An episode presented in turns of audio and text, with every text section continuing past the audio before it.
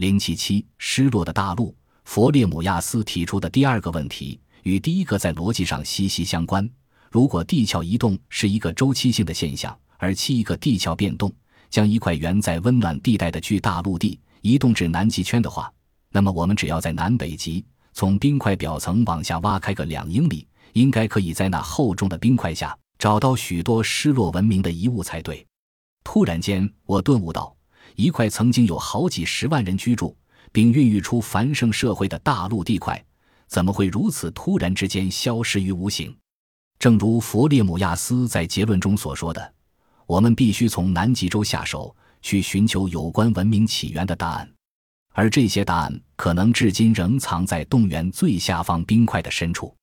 我再一次从档案中找到研究助理的辞职信，并开始检查他提出有关高度文明存在的先决条件：大山脉、大河流水系，加上至少占地二三千英里的广大陆地。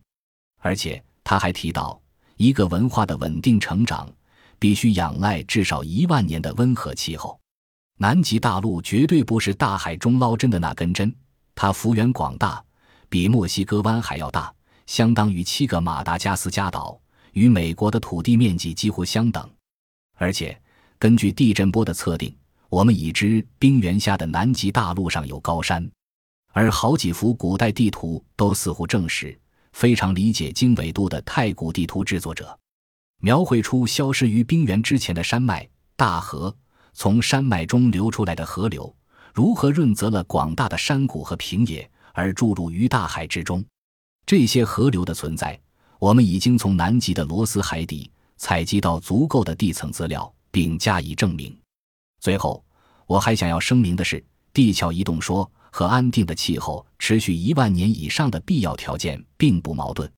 在地壳突然变动之前。也就是在上一个北半球冰河末期时，南极大陆的气候应该安定的持续维持了一万年以上才是。而且，如果当时南极大陆的纬度如这个理论所推测的，在比现在位置还要北两千英里的话，那么南极大陆的最北部应该在南纬三十度附近，居住在上面的人应该终年沐浴于地中海或亚热带的气候中才是。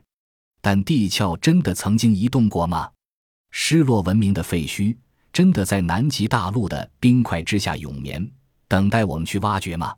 在下面的章节中，我们发现上面的问题都不知可能，而且是十分可能。